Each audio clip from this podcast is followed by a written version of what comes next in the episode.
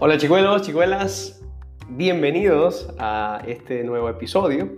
Yo soy Bruce Ore y este es el podcast que escucha a la gente que quiere darse una pausa consciente de la realidad en la que vivimos y darnos un momento para repensar las cosas. Quiero en este podcast hablar de algo muy particular.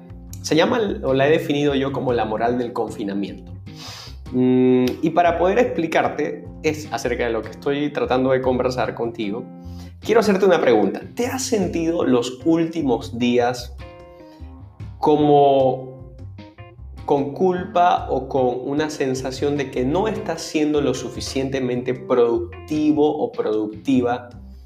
Eh, producto de que sientes que no estás utilizando bien el tiempo, por ejemplo, eh, ¿Te has sentido que debido a las historias o los estados de redes sociales que algunas personas cuelgan, eh, demostrando que tienen prácticas o hábitos que son considerados por la mayoría saludables, como por ejemplo hacer ejercicios, eh, estar haciendo algún curso o alguna receta de comida, ¿te has, has sentido que lo hacen para subir su ego?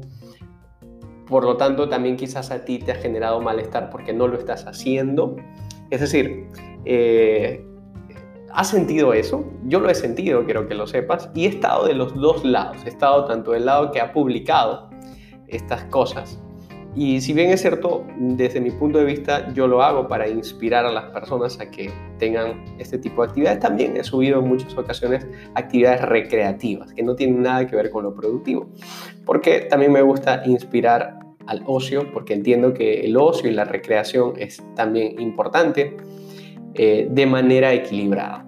Pero bueno, no, te, no me quiero salir del tema, quiero hablarte acerca de esto. Eh, ¿A qué me refiero cuando hablo de la moral del confinamiento? Bueno, a esta, a esta práctica que algunas personas hacen, al ejercicio de la superioridad al generar eh, prácticas productivas. Eso es lo que yo llamaría la moral del confinamiento, ejercicio de la superioridad al generar prácticas productivas. Eh, gente haciendo ejercicios, recetas, haciendo cursos, leyendo libros, eh, y esta tendencia, siento lo que está haciendo es que está polarizando a las personas. Por un lado, nos está colocando, eh, está colocando algún grupo, por ejemplo, yo lo voy a llamar el grupo A, como los altamente productivos, eh, y el grupo B como los poco productivos. Em, estas categorías son bien, bien simples, las estoy colocando básicamente para poder ilustrar mm, a qué me refiero cuando hablo al respecto de esto.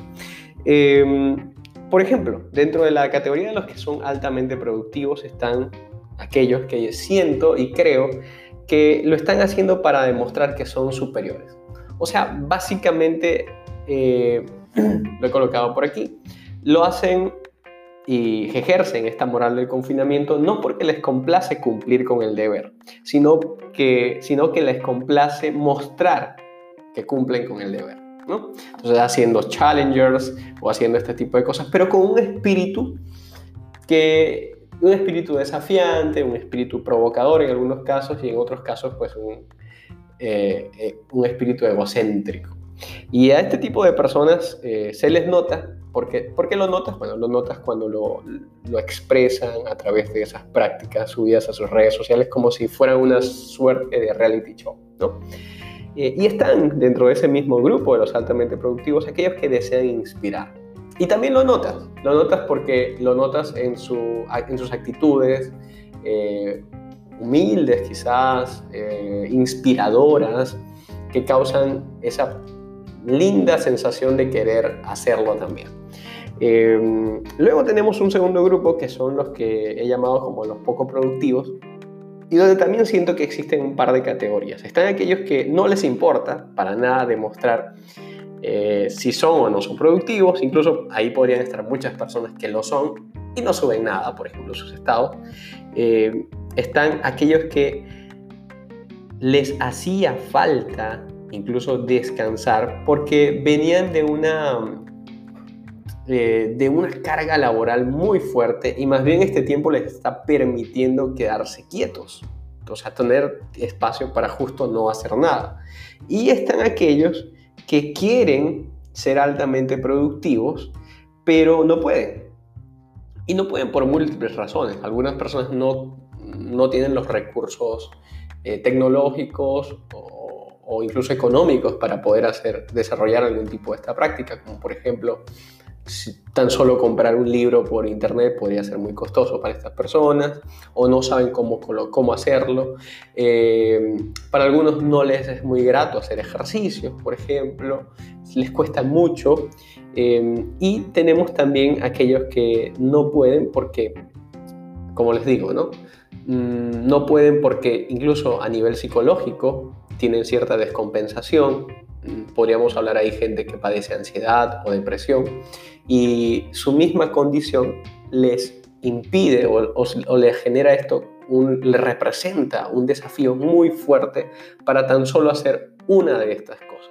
Entonces, quiero hablarles a estos grupos, a este grupo de personas, no sé dónde te encuentres tú. Eh, sin lugar a duda me, encantaría que, estuvieses o dentro de los que desean inspirar o dentro de aquellos que no les importa, importa demostrarlo. Creo que ambos puntos son el, equilibrio perfecto para, para este tipo de situaciones, pero quiero recordarte las prioridades que tenemos. Porque a veces se nos olvida, entonces entramos como en esta suerte de que somos muchos los que somos vistos y también son muchos los observadores y, terminamos haciendo de esto eh, una práctica recreacional, ¿no?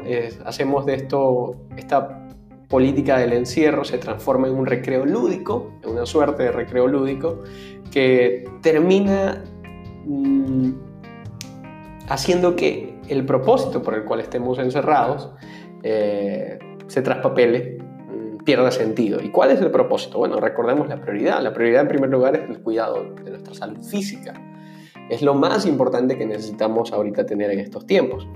Luego, el cuidado desde, desde luego, sin lugar a duda, de nuestra salud mental. Bien, entonces chicos, las reflexiones que quiero llegar con este tema es bien simple. Lo primero es eh, aquellos que lo hacen desde el ego, desde esa forma egocéntrica o de querer mostrar que son productivos por simplemente el hecho de demostrarlo, eh, no vivas de apariencia. Eh, recuerda que nosotros somos personas no por lo que hacemos, sino porque simplemente ya lo somos, por el hecho de que somos dignos, somos valiosos, por simplemente ser humanos y no porque hagamos ciertas cosas. Eh, reconoce también que luego de esta etapa de confinamiento va a venir una etapa donde mm, vamos a tener muchos desafíos todavía y lo mejor que te podría venir a ti, al que eres altamente productivo, y que eres altamente productivo porque quieres demostrarlo, más que porque lo puedes hacer, eh, va a venir una etapa donde, que yo lo llamo la etapa de descompensación, ¿no? que es saliendo de esta situación, si tú has ejercido mucho estrés y ansiedad producto del confinamiento, pues luego vas a sentirte, eh, vas a ver, ir en bajada porque luego viene otra realidad. Es como eh, cuando estamos al cuidado de algún familiar que está eh, pasando por una situación crítica de salud y que pronto va a fallecer y bueno, nosotros nos hacemos las fuertes, estamos ahí para sostener a toda la familia, pero cuando ya todo ha pasado, nos toca a nosotros vivir el duelo. Es decir, mucha gente que está siendo altamente productiva muchas veces lo hace como una respuesta o como un mecanismo de defensa para no tocar con el duelo que representa esta etapa que estamos viviendo, que nos ha topado a todos por sorpresa, nos ha tocado. Entonces yo te diría a ti que eh, contactes con el duelo que representa esto, que puedas eh, hacer una, un, paréntesis a tu vida para procesar esas emociones, esos pensamientos y luego canalizar mejor tus energías, definitivamente, porque aún nos queda mucho desafío por hacer. Esto no es una carrera de 100 metros planos, más bien es un, si se quiere ver como algo así, es un triatlón. Em, mucha gente incluso piensa que yo podría estar dentro de este grupo porque me ha visto subir a mis estados continuamente que estoy dando charlas, conferencias, estoy aprendiendo cursos, estoy haciendo recetas, justamente yo estoy ahí también. pero tiene, primero, mm, mucha gente se olvida que, por ejemplo, yo me tomé una, toda una semana para descansar, para procesar esta situación, poder, poder darle sentido en mi vida y luego de eso entonces emprendí este viaje productivo. Además que dentro de mi historia personal, el ser productivo en etapas de, dificultad siempre me ha ayudado. Entonces, claro, muy importante aquí. Hay un campo objetivo y hay un, hay un campo subjetivo. Cuando hablamos de la moral del confinamiento, existe un campo objetivo. El campo objetivo es el cuidado físico. Y ahí evidentemente no hay muchas cosas que, eh, que, que permitan escala de grises. O sea, tenemos sí o sí que cuidarnos tenemos sí o sí que lavarnos las manos, tenemos sí o sí que respetar al máximo las eh, medidas de higiene. Pero cuando hablamos de salud mental o salud emocional, ya estamos entrando en un campo subjetivo, porque lo que para unos representaría, por ejemplo, salud mental, para otros no necesariamente.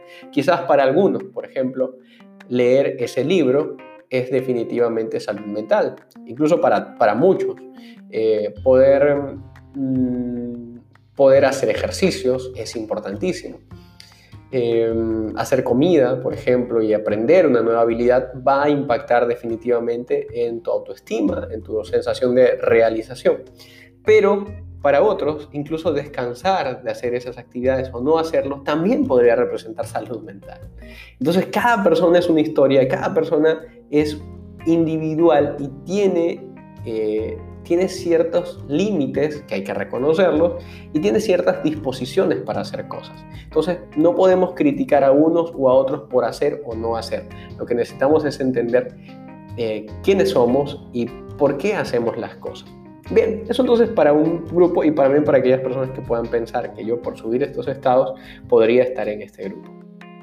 Em, además que Igualmente yo, por ejemplo, he estado apoyando mucha gente de manera gratuita a través de videoconferencias, a los que incluso si tú me escuchas, te, invito a que me puedas seguir a través de mis redes sociales, psico.bruce en Instagram y en Facebook, eh, Bruce Ore. Y ahí te vas a enterar de muchas de las cosas que estoy haciendo o que estamos haciendo, igual como equipo terapéutico, eh, en estos tiempos para apoyar justamente a las personas a manejar mejor la ansiedad y la incertidumbre que estamos viviendo.